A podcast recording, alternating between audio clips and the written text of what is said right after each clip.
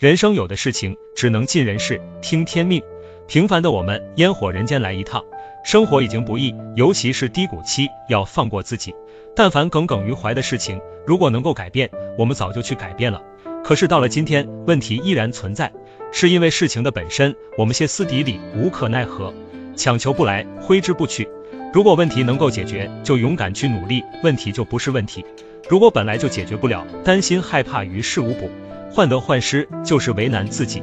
事情无论好与坏，其实都会过去的，冥冥之中自有安排。天意让我们去经历，也许自有道理。我们能够做的，就是过好当下的生活，解决自己能解决的，掌控自己能掌控的。塞翁失马，焉知非福？把无可奈何的事情交给时间，从对过去的悔恨中释怀，从对未知的恐惧中离开。担负起当下的责任，去该去的地方，做当下该做的事情，全然接纳自己，演好此时此刻的戏。虽然不是我们想要的剧本，但这就是人生。加油吧，坦然面对。